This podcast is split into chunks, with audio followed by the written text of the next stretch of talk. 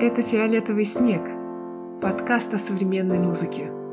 И мы его ведущие – Ирина Севастьянова и Марат Ангельдеев. В каждом выпуске мы обсуждаем темы истории, которые интересны нам и которыми мы хотим поделиться с вами.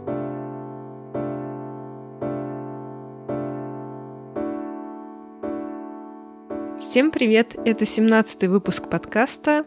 Привет, Марат. Привет, Ира. Сегодня светит солнце вовсю, у меня хорошее настроение, а еще у нас гость Алексей Сысоев, композитор и импровизатор. Мы поговорим с Алексеем Сысоевым о его образовании, о различных влияниях. Мы узнаем о том, как он путешествовал по Монголии и что его вдохновляет в таких поездках, и как великие японские музыканты приехали в Сочи и были освистаны публикой. И мы приглашаем вас обязательно переходить в наш Телеграм, потому что там вы можете участвовать в голосованиях и самим выбирать тему следующих выпусков, а также получать разные рекомендации, например, о том, что почитать или куда сходить, если, например, вы находитесь в Москве.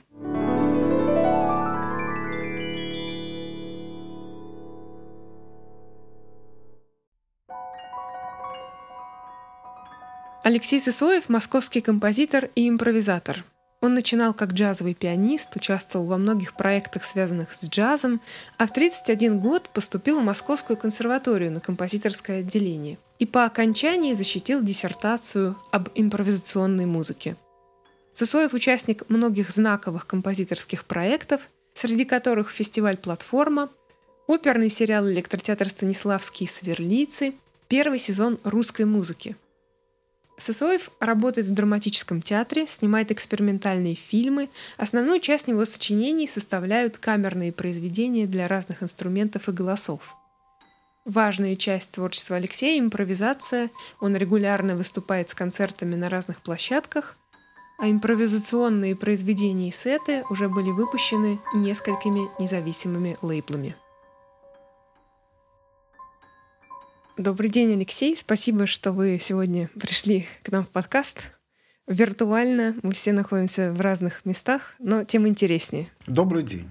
Мы, наверное, начнем разговор как раз с, с какой-то тихой музыки, потому что у нас вот прошлая тема была про тихо и тишину вообще.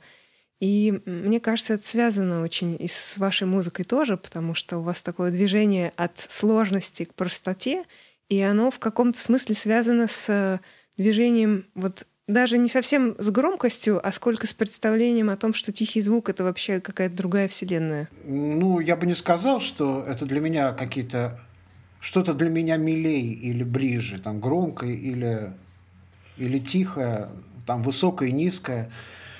Нет, но я просто вот э, в какой-то момент, то есть, ну, я шел как э, как многие художники от какой-то от максимализма и радикальности э, какому-то упрощению, может быть, сейчас да, давно у меня такие процессы какие-то происходят. Вот, вполне естественный путь. Э, у меня когда-то было много нот, в каком-то смысле их становится меньше, и они часто становятся тише, но во времена композиторской юности мне казалось, что только вот такой радикальный путь, наиболее естественный и близкий мне. Ну, тем более я был связан с джазом и так далее. Вообще такое немного, немного вообще такая радикальная как бы биография. Вот, но с годами, вот как у, наверное, многих, я все более упрощаю, упрощаюсь, так сказать, и становлюсь в чем-то тише. Но мне важно осознавать, что тихий звук сам по себе для меня не является какой-то каким-то фетишем или там, идеалом, да, кроме которого ничего не существует. Вовсе нет. И наша любовь к тихим, к тихим звучаниям вполне себе объяснима, так же, как любовь ко всему таинственному, я не знаю, вплоть до каких-то туманных там фотографий, да. Почему мы их всех так любим? Потому что нам показывают не всю информацию, и мы хотим увидеть больше, а не можем. И вот эта вот загадка, тайна остается для нас э, очень приятной. И то же самое с тихим звуком, когда до нас долетают там какие-то обертона, только очень тихие, часть, часть звучания, да, это всегда вносит э, шлейф такой приятной таинственности, что ли, и загадочности. Поэтому, мне кажется, это так и действует на нашу психику. Гораздо сложнее, конечно, писать громкую музыку, да, но мне, повторюсь, интересно и то, и то, вот вне зависимости от вот этих вот внешних э, факторов, о которых я сейчас сказал. Коли мы начали говорить о тихой музыке уже, вот мы в предыдущем выпуске говорили много про Вандельвайзер группу, да, у которой много разных представителей, нет единого стиля, возможно, какая-то такая эстетика прощупывается у них общая, но вот вы что-то из них слушаете, просто чтобы нашим слушателям, может быть, посоветовать? Как часто бывает, я не могу вот что-то выделить одно, потому что везде есть музыка удачная, менее удачная, и нет человека, который полностью бы меня удовлетворял. Но мне что-то нрав... нравится, там, Таку Сугимото я очень люблю до сих пор. Ну, а опять же, так, очень выборочно. Возможно, я за последние лет 10 пере... слишком много переслушал этой музыки, она скорее меня тяготит больше, чем громкая музыка и агрессивная теперь. Mm-hmm. Потому что этот маятник качается. Я надеюсь, это нормальный процесс, когда у человека происходят происходят эти колебания, да, от, от громкого тихого, от простого к сложному. Мне кажется, это на, нормально и хорошо. Мне нравится такая траектория. Я вот еще хотела узнать о ваших путешествиях, по-моему, в Монголию, да? То есть я так понимаю, что вот э, эти поездки такие совсем не туристические, а, в общем, такие в какой-то степени опасные путешествия, потому что это такой дикий мир — как они на вас повлияли? Ну, да, действительно, я фанат путешествий и всяческих, экстремальных в том числе, потому что это, на мой взгляд, единственный настоящий отдых, который можно вообразить. А отдых для меня – это просто отдых от ну, извините, от музыки и от композиторства. Когда там я оказываюсь в горах, музыка фактически перестает звучать в моей голове, слава богу.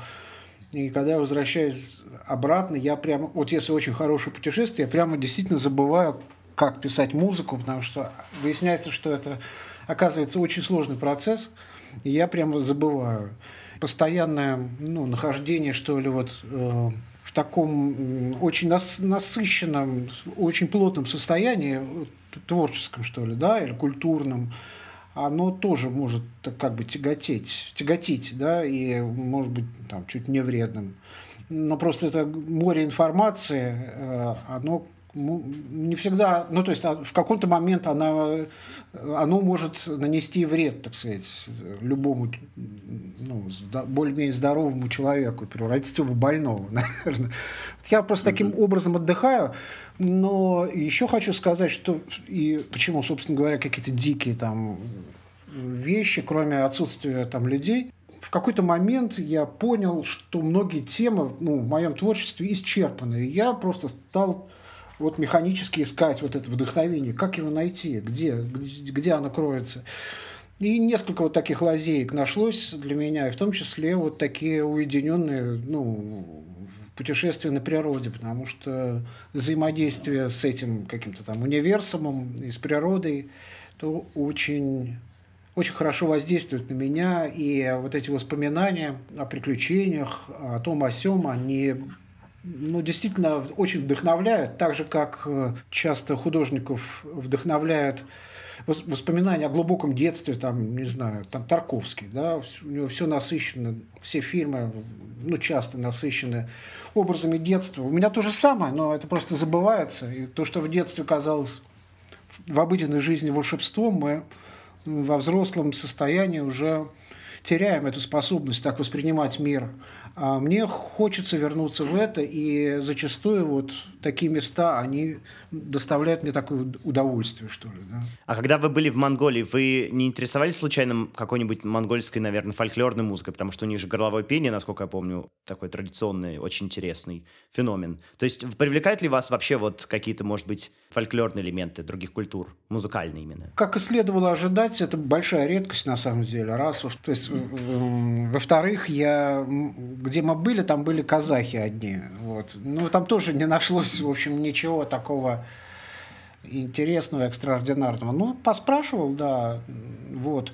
Фольклор же сам по себе, я к нему отношусь скорее настороженно, и фактически, ну, я, мне кажется, я не использовал его так напрямую никогда в своей жизни. Это как любая музыка, она немножечко вся, ну, другая. Нехорошо ее вот прям так брать и что-то с ней делать. Надо ее положить внутрь себя, там, чтобы как-то там переварилось все.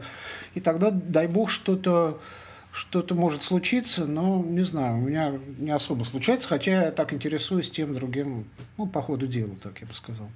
Ну да, мне просто тут Финнесси вспомнился, потому что он много вдохновлялся, насколько я помню, балканской музыкой и еще точно какой-то. То есть есть такие композиторы, которые как-то через себя это пропускают, хотя тоже это сложный вопрос в современном мире, да, вот это заимствование элементов чужих культур. Но просто мне кажется, что какие-то вещи, ну вот лично я, когда слушаю, мне очень близка балканская музыка, болгарская музыка, я иногда что-то новое подчерпываю оттуда. То есть ритмика тоже такая особенная, неровная. Так что вот было интересно узнать, оказывает ли это на вас какое-то влияние или нет. Ну, вы знаете, тем не менее, вот интересный пример, как бы такого воздействия неявного, да, на... Ну, и это хорошее воздействие на меня, потому что я там, когда поступал в консерваторию, я фактически был, ну, как никто вот в, в профессиональном плане, и ну, я пытался делать то, то, что мне близко, да, и как бы делал это часто наи, наивно. Вдруг вот у меня случались прям вещи такого балканского характера. Мне, правда, сказали, что это скорее э, что-то из Дэйва Брубака, который тоже использовал там такие ритмы иногда. Ну, не знаю, ни, ни то, ни другое. Я не, никогда меня это не восхищало, но вот ритмы, ну, какие-то элементы даже в гармонии, в мелодике, которые, ну, там у Бартака, да, потом, потом я узнал, что они есть. Mm-hmm. Я не знаю, откуда я их вынул, но вот так вот как-то это случилось, mm-hmm. и все случилось довольно, ну, так, естественно. Загадка. Ну, для меня, например, э, есть связь между вашими путешествиями и фильмами, потому что вот в ДК «Рассвет» э, показывали фильм э, на концерте, и он был такой про дорогу, про путешествие. Это очень здорово. Есть ли влияние на фильмы, и я так понимаю, что вы снимаете как раз в поездках. Ох, да, это такой сложный вопрос. Рад, что вам понравилось, но э, такая тема кино вообще, о чем оно? По сути, мне так же, как и в музыке, так и в кино, в общем-то, немножко все равно, что я снимаю, но вот в природе э, чаще, чаще э, случаются вещи уникальные, что ли, уникальная и с точки зрения, ну, вот, а, обыденного, да, жизни, что ли, и с точки зрения, ну, просто картинки. Я, для меня кино – это все-таки в основном картинка. Хочется спросить, часто ли вас вдохновляет что-то вне музыкальное, которое потом находит вот э, отражение в музыке? Потому что по вашим рассказам складывается ощущение, что на вас это все более откладывает такой м, более абстрактный отпечаток, что ли. То есть не всегда можно точно понять. А вот были какие-то примеры, может быть, работ, которые конкретно вдохновились чем-то, ну, может быть, социальным или, не знаю, из кино вы что-то взяли, то есть где более такая отчетливая связь прослеживается? Ну, вероятно, в экспериментальной музыке есть вещи, которые в текстовых партитурах, вот, допустим, «Униженный оскорбленный», где я был возмущен этим фактом некорректности высказываний граждан, ну, все такое, да. Эм, то есть вещи, где идея двигала мною, а не музыкальный материал. Ну, для меня это такой странный немножко опыт теперь. Не хо... Мне сейчас, сейчас уже не хочется к таким вещам возвращаться. Тем не менее, любопытно. Если говорить о внемузыкальных просто каких-то элементах, вот, которые воздействуют на меня, то сейчас это и, ну, вот, видео, и свет, и все такое. Ну, там вот это вот Маша свести, да, я использовал свет, и в последней пьесе использовал свет, где он просто один раз все время горит, потом выключается. Но это очень важно, это как бы пьеса разделяется сразу на образуется форма, и все это довольно эффектно. Вот, так какой-то момент вот в «Машине свести» я чувствовал, ну, какой-то упадок вдохновения, что это часто, часто бывает у композитора. В какой-то момент пьеса, там, где не надо, заходит в тупик, и надо как-то выбираться из этого тупика. И я вдруг подумал, что надо использовать свет, три софита, которые направлены на девушек, и э, это меня дико вдохновило, казалось бы, совершенно не, не музыкальная штука, но вот ритм. И, видимо, картинка, вот эта эффектная, когда они сидят, там что-то мигает, соло света вдруг бесшумное, э, это на меня прямо дико вдохновило. Это, знаете, как э, такие уникальные вещи, может быть, как вот Blow Up Антоньоне, где кульминация тихо, где ничего не происходит в парке, там стоит. Я так понимаю, что вы очень редко э, преподаете, да, вас приглашают периодически там на композиторские читки или на академию в Чайковский. А вам нравится вообще преподавать? Вы понимаете, я просто же... Ну, у меня нет за плечами такого мощного багажа, у меня тут консерватории, хотя я кандидат искусствоведения, по идее, я защитил диссертацию, вот. Но то, что было до этого, называли в консерватории человек с темным музыкальным прошлым. Это вот я. Поэтому, когда я поступал, мне приходилось, допустим, э, всю гармонию просто за, за полгода, я, по идее, вот пришлось изучить всю гармонию. Ну и у меня, конечно, остался вот этот отпечаток недоверия к самому себе, что ли, да, вот такой технич... Э, профессиональный немножечко ну, обмана да, всех, потому что я учился, не знаю, и у нас на курсе, и э, на курсе там теоретическом, параллельном, это были там сплошь ЦМШ и что там еще, Мерзляковка, то есть боялся рот раскрыть. Поэтому в этих суровых условиях я сложился как творческая личность. Еще к тому же я был всех старше, то, то есть я в 31 год поступил в консерваторию, и, видимо, я сам не, не очень чувствую, не, не очень жажду этого, не чувствую такой необходимости опекать там кого-то. Или для меня это как сродни, как вот вмешиваться в личную жизнь кому-то. То есть мне это тяжело, но вот мастер-классы, вот вы упомянули читки и еще что-то где-то я был, я уже не помню. А, ну, мне относительно понравилось. В общем, это любопытный, любопытный очень опыт – и э, вы знаете, что меня мучает еще самого, то, что то, что педагог, он как бы вынужден, то есть вынужденно насаждает свою точку зрения. И хотя я понимаю, что взаимосвязь-то обратная, то есть э, студент слушает, ну, выучивает правила, да, для того, чтобы не повторять их. Ну, то есть, вот я выучил там вторая, пятая, первая, да, гармонический оборот, я выучил это для того, чтобы никогда не использовать в своей музыке. Но вот это сложный процесс, часто травматичный. У меня тоже травматичный, ну, относительно травматичный эм, студенческий опыт. Так что вот это все комплекс вот этих проблем для меня это немножечко тяжело. Хотя отчасти любопытно. Знаете, интересно, что вы об этом начали говорить. Мы сегодня с Ирой про Гегеля чуть-чуть болтали и про диалектику, и про плюс-минус, и то, что это не одно и то же, не как у Аристотеля. Но к чему я просто хочу сказать, что вот э, у меня два вопроса с этим связаны. Давайте, наверное, начнем с первого. Вы много вот э, говорите о том, что у вас присутствует вот этот, может быть, синдром самозванца, то, что вы как-то м, попали, может быть, чуть-чуть поздно или не имели такого вот технического, технической подкованности. Вообще, насколько это нужно сейчас, композитору, потому что я знаю, на мой взгляд, да, субъективно, достаточно неплохие работы э, написанные теми, кто, может быть, не сильно погружался в это во все. Насколько это важно современному композитору все-таки знать точно полифонические стили, правила гармонии, голосоведения, вот этого всего? Вот все-таки нужно. То есть можно и без этого обойтись, но все-таки нужно по нескольким причинам. Ну, во-первых, прямая взаимосвязь.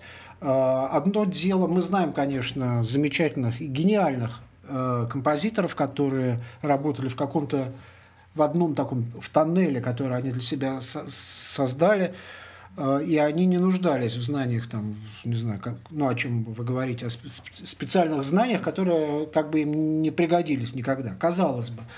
Но я думаю, в основном это из-за того, что они все-таки были гении, раз. Вторая проблема, видимо, в том, что ну, как бы это глупо не звучало, это общий уровень развития, да, это не, не, не впрямую, но подталкивает нас к каким-то более интересным решениям то там, то здесь. Или вдохновением. Меня могла вдохновить, ну, и может сейчас вдохновить э, те знания о полифонии, которые я выяс... ну, которые я подчеркнул на первом курсе консерватории. Я не знаю, там, Гийом Демашов, вот все. А, казалось бы. Но сейчас это меня может вдохновить. Я к этому совсем иначе отношусь, чем относился тогда. Но, тем не менее, мне кажется, это очень важным. Просто знание об этом – это mm-hmm. хорошо. С другой стороны, я все время удивляюсь, а куда же деваются потом эти люди, выпускники ЦМШ и мерзляковок. То есть они очень хорошо подготовлены, но вот в профессиональном мире их очень мало. Ну, то есть они как-то э, настолько хорошо подготовлены, что потом вот редко кто из них реализуется в профессии. Это очень часто бывает как бы горе от ума, потому что вот этот багаж, он заслоняет просто внутренний мир человека. А для человека главное – это его собственное «я», и, конечно, его нельзя вот забросать всякими всеми этими вещами, забрасывать. В какой-то момент просто ну, наступает отторжение. Я помню, там, третий курс гармонии. Я вообще было очень тяжело. Я, не, наверное, не доучил ее. Но если бы я доучил, вероятно, со мной тоже что-нибудь случилось похуже. Но э, вот так, я думаю. Ну, тут интересно, потому что вспоминает слова нашего предыдущего гостя, пианиста Мити Баталова, который сейчас учится в Швейцарии, и он вот, Ира его спрашивал о том, насколько разнится там публика, но в том плане, что ученики, студенты из разных стран. И вот он сказал, что, может быть, вот эта подкованность, которая присуща нашей системе, ее нету в других странах, но зато он отмечает, что люди зато больше живут, впитывают какие-то другие влияния, какие-то другие мысли их посещают. У них нет как раз вот этого туннельного видения своей клавиатуры, да, как у пианистов, и они, может быть, вширь растут, не обязательно вглубь, но вширь. И я думаю, что везде есть свои плюсы, и в том числе с образованием, если человек тянется к знаниям, то наверняка он откроет учебник и выучит. У меня была такая же проблема. Я вот никогда не учился ни гармонии, ни теории, здесь этому не учили, но мне самому было это интересно, я понимал, что это важно знать, и тоже открывал учебник. Поэтому, наверное, вот такой может быть небольшой вывод, что тот, кто тянется к знаниям, тот обязательно дойдет и получит свое. Да, это очень верные, точные, хорошие слова как бы от такой европейской толерантности да, и открытости. И возможности, и о больших возможностях просто внутренних таких естественных а, создавать какой-то синтез между культурами. Это сейчас очень важно. Продолжу эту тему э, про то, чему в консерватории не учили про коллаборации там, с художниками, с видеохудожниками и вообще э, про работу в театре, потому что действительно, когда ты учишься, у тебя нет такого опыта, и э, вдруг ты попадаешь во взрослую жизнь, и оказывается, что э, нужно с кем-то быть в соавторстве, и как делить эти роли, то есть как это складывалось у вас? Мне, мне очень повезло, потому что у меня, по-моему, первый опыт был, это вот полнолуние с Филиппом Григорьяном, и э, театральный продюсер, вот Евгения Шерменева, она у нас было такое просто человеческое взаимопонимание, мы друг другу верили, доверяли и э, довольно трепетно относились, поэтому удалось создать такую мультижанровую и мультиартистическую, что ли, да, историю, когда вот я, мне удалось пригласить э, великих великих японских музыкантов, э, импровизаторов. Просто чудо. Это Ташимара Накамура и Сачи КМ. Вот. Также пригласили Владимира Тарасова, нашего великого перкуссиониста, и был Мас, Наталья Пшеничникова. Вот. И все решения... И тогда вот случилась эта история с Японией, когда цунами и ядерная там, катастрофа. Все как-то так сложилось. Э, интересно. Вот и было приятно работать. Но я хочу сказать, пожалуй, пожалуй, у всех же, допустим, композиторов разное, ну, как бы мышление. Кто-то, ну, грубо говоря, там больше склонен, э, не знаю, больше любит там живопись, кто-то поэзию, кто-то танец и понимает лучше. Но мне кажется, самым главным э, в любой коллаборации это такое устойчивое, открытое и до, отношение доверия, что ли, друг к другу. Вот это то, чего вообще, в чем нуждается вообще искусство, там, от, отношения между композитором и исполнителем. Тут уж точно, потому что когда в силу вступает ну, совсем другие законы, как бы, да, то есть ты, я не могу там позвать симфонический оркестр, вот, потому что он не влезет там. А, или я буду что-то испорчу, что-нибудь там видео художнику и так далее. Постоянно приходится идти на компромиссы, и э, это очень важно, потому что вот в этой работе вот было видно, кто идет на компромисс, а кто, ну, а кто приходит, чтобы один там выступить. Вот что самое главное в любой работе. Так что, ну, тут нет особых секретов. Надо, надо быть открытым, предлагать какие-то э, какие необычные решения. И если человек э, к вам относится с уважением, как к художнику, то это прекрасно, он вас поддержит, и результат будет чудный. Именно за счет того, что вы встретились такие разные все. Вот. Ну да, это очень интересно и здорово, что у вас такая позиция, потому что действительно часто встречаешь музыкантов, которые, может быть, чуть более... Не хочется говорить, мыслят не так, ну, что ли, широко или узко, это неправильная категория, просто у них есть свое видение, и сложно от этого видения отступиться, а мне кажется, в этом есть такой синтез, опять-таки, да, что вот разные идеи, они могут э, вдохновлять. И, по-моему, даже в одном из ваших интервью я читал, что вы говорите, что даже мнение слушателя, если он там кашлянул или посмеялся, его тоже можно принять в расчет, и что-то оно может значить. Безусловно, надо быть помягче просто всем. Не стоит, не стоит настаивать на своем, потому что какая бы голова у тебя светлая не была, вот все равно две головы все-таки, как правило, это лучше. А уж тем более два больших художника или там пять больших художников – лучше объединиться и лучше идти всегда на компромиссы. Ну, когда это разумно, когда ты видишь, что и тебя хотят понять. Хотел зацепиться еще за японских музыкантов. Я так понимаю, они, по-моему, звезды чуть ли не вот э, импровизационной сцены, там вот эти миксеры, no input миксеры. Каково вообще было с ними взаимодействие? Интересно было работать? Очень интересно, э, очень колоритные такие люди, прекрасные и интеллигентные. И вот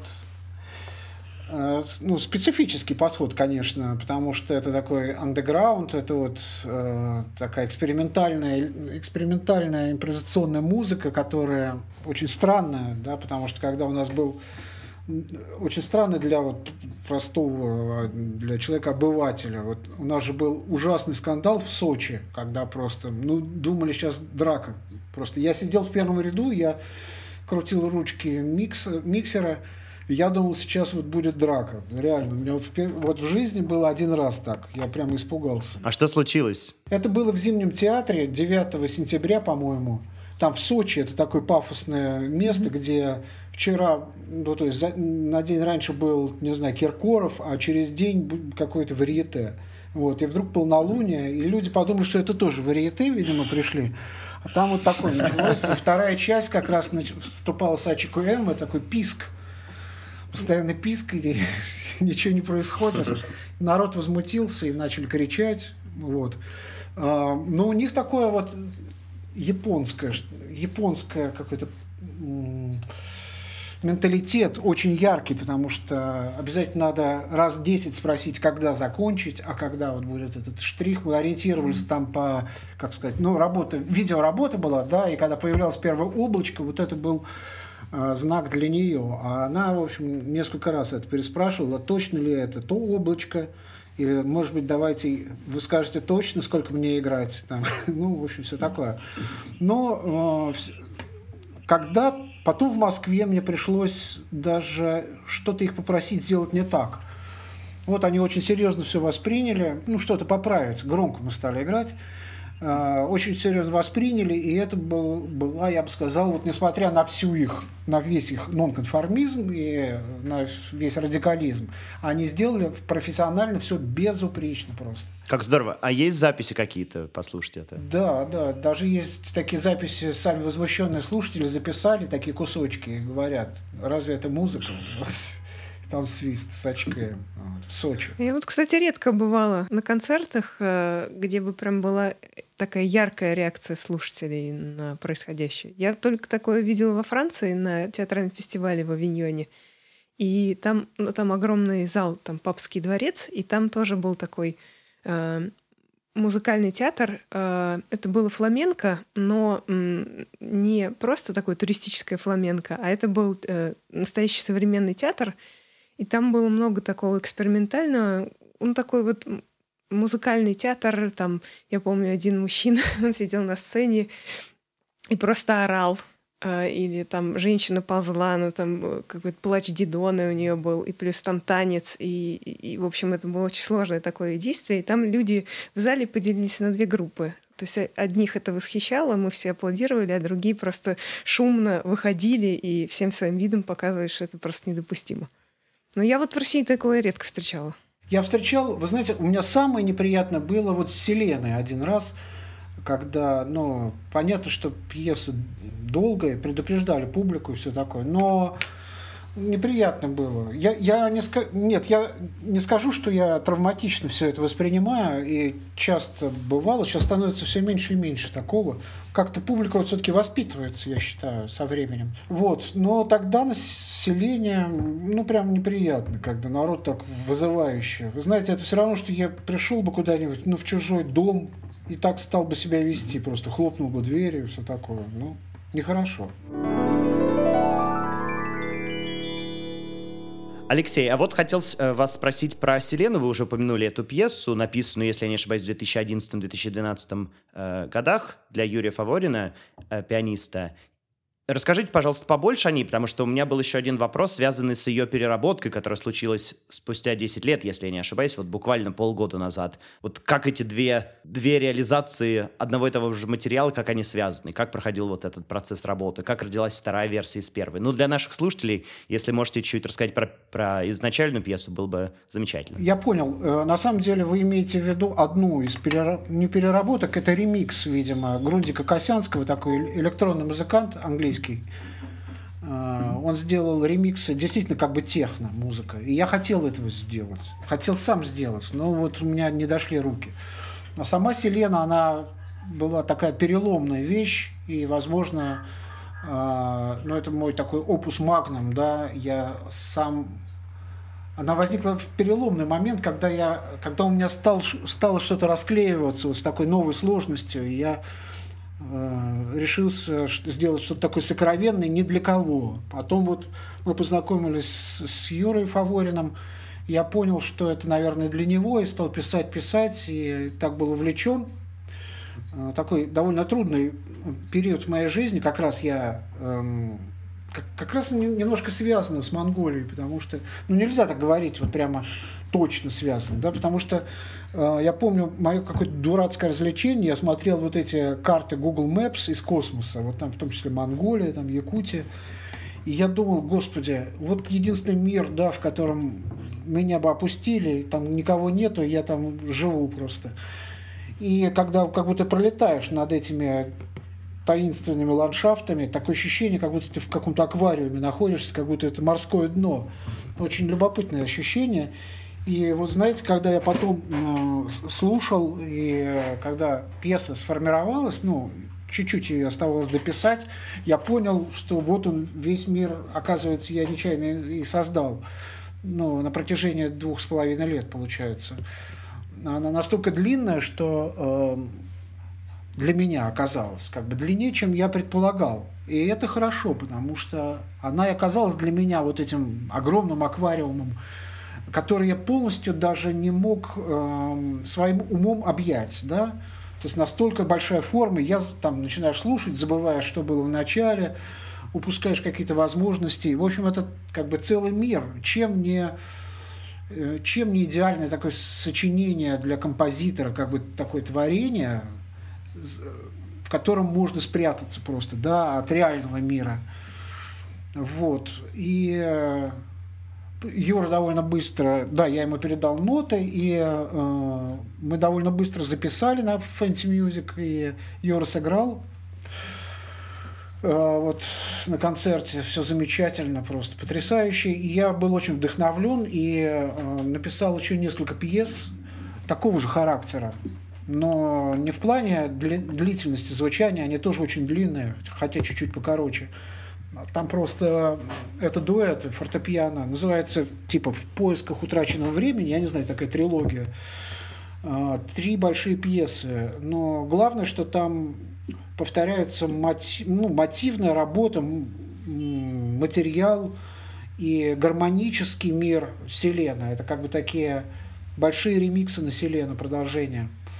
Вот. И также я еще сделал вещь, которая Селенологи вещь для двух фортепиано, когда вторая, вторая, второй, второй пианист, пианистка, вот, Наташа Черкасова из студии новой музыки играла здорово тоже с Юрой один раз, вступает чуть позже, и это как бы сокращенная версия Селены. Э, так вот, я всегда был настроен на то, чтобы продолжить как-то, как-то эту историю. Знаете, как бывает там сновидение, вдруг вы оказываетесь в каком-то месте, и, он, и как проснувшись, вы уже понимаете, что вы там уже были. Э, ну вот такое же чувство мне... Я был э, просто заворожен этой идеей начать опять погрузиться в этот мир. Но я не уверен, что это получится. И вот то, что вы упомянули, Selena Variation, это одна из таких попыток погружения. А, она мне понравилась. Мне вообще нравится Грундик Косянский, и нравится его музыка, и понравилась эта работа. Так что вот такой э, непростой у меня опыт с этой музыкой. Наверное, самая любимая моя музыка у меня. Надо, наверное, не забыть отметить, что если вы находитесь вдруг в Москве, я сейчас обращаюсь к нашим слушателям, то вы можете погрузиться в два с половиной часа внимательного вслушивания, как написано на сайте ДК «Рассвет», и, собственно, прийти в ДК «Рассвет» 7 апреля. Концерт начинается в 7.30, вот, и насладиться этой музыкой уже вживую.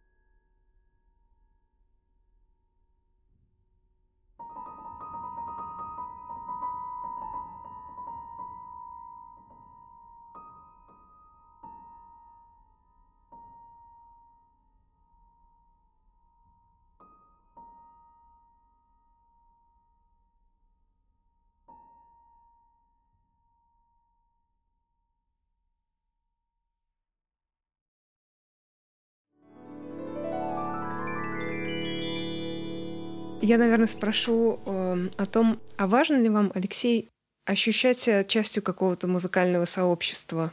И ощущаете ли вы себя частью вот этого академического сообщества или джазового? Вы знаете, да, потому что вообще жизнь такая непростая штука, и просто быть одному это довольно ну, тяжело, да, и в том числе быть творческой единицей. Поэтому мне важно поддерживать коллегами, которых я сам люблю и уважаю, хорошие отношения и чувствовать с ними какое-то родство. Несмотря на то, что это может показаться опасным. Ну, вы знаете, скажут, ха, ну вот эти там, они одинаковые там все. Допустим. С другой стороны, я понимаю, что это может это грозит ограниченностью, да, потому что сообщество, ну, вот это все шестерка там или там могучая кучка, это лучше бы там Мусорский был один, там, а не в этой кучке. Но кто знает. Здесь есть и положительные моменты, и отрицательные, и, в общем, сложно так говорить.